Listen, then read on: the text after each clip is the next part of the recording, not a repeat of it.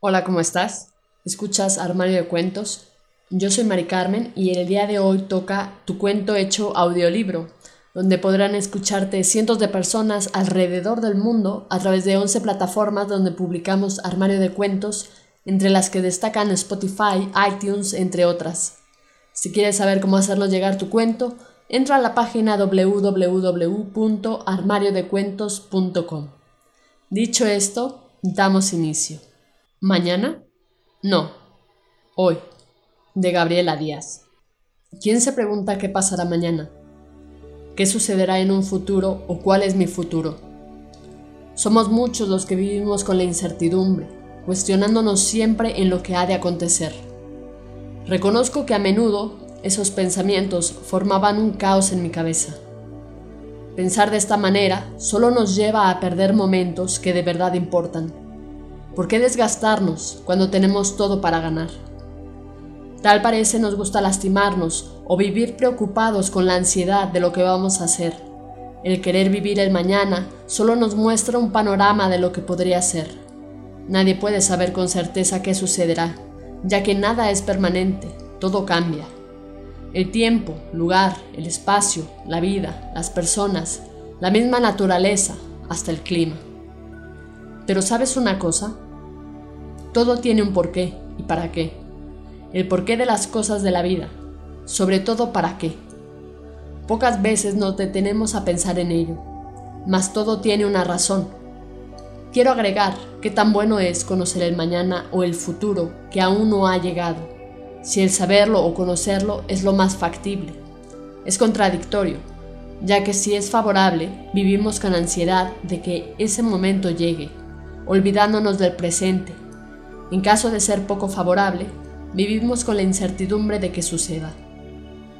Muchas de las cosas que nos pasan nos dejan experiencia y aprendizaje, dejándonos un legado de enseñanza en nuestra vida. Todo tiene su tiempo, su momento y la forma en que llega a nuestras vidas.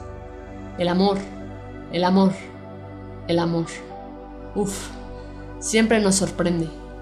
Llega con esa magia infinita que todo lo transforma Sientes que el mundo es tuyo, que nada se compara a lo que te hace sentir amar y ser amado, conocer el amor verdadero. Lamentablemente existe el polo opuesto, la tristeza que llega en el momento inesperado, como cuando pierdes un ser querido, alguien que ha formado parte de tu vida. Todo se transforma en un dolor inagotable. No hay palabras que curen o den consuelo, que sanen ese dolor. Literalmente te quieres morir pero no te mueres y solo te queda aprender a vivir con el dolor y la alegría de que ese ser compartió contigo su vida y bellos momentos inolvidables. Asimismo, cuando un amor se acaba, duele el corazón, mas también aprendes a dejar ir y quedarte con el recuerdo de lo vivido.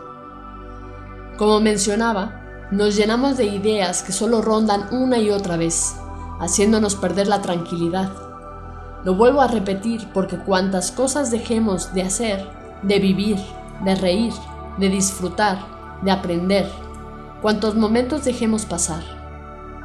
Momentos que por orgullo, enojo, por no ser capaz de pedir perdón o disculpas, por no reconocer que nos equivocamos, por no abrir el corazón y decir te amo, nos olvidamos de vivir el hoy. El hoy es nuestro presente, lo que hoy tienes y que a nadie más pertenece sino a ti mismo, lo que vas creando día a día, ya que somos constructores de lo que vivimos, tu familia, tus amigos, tu casa, tu vecino, tu trabajo, tu mascota, tus plantas, tu formación personal, emocional, espiritual y social. Todo esto te va formando para ser una mejor persona. El pasado, pasado es. El mañana, Nadie lo tiene seguro porque aún no ha llegado. Por lo tanto, construye tu hoy, tu presente. No olvides que cada momento que dejamos pasar no vuelve y que cada momento es irrepetible. Vive y ama hoy. Alguien preguntó, ¿planes a futuro? Ya tengo la respuesta. Vivir intensamente día a día. Reír por las grandes y pequeñas cosas que suceden. Por ese chiste chusco por esas bromas que te sacan una risa que te duele hasta el estómago de tanto reír, por los seres que amo, por valorar cada instante a su lado, agradecer lo que la vida me da y me ha dado porque es mucho. Fin. Esto ha sido todo. Espero que te haya gustado. Si fue así, compártelo con tus amigos. No olvides comentar qué te pareció este micro relato de Gabriela Díaz. Recuerda seguirnos en nuestras redes sociales, Facebook, Twitter e Instagram. Nos encuentras como Armario de Cuentos. Con esto me despido. Cuídate mucho. Hasta la próxima.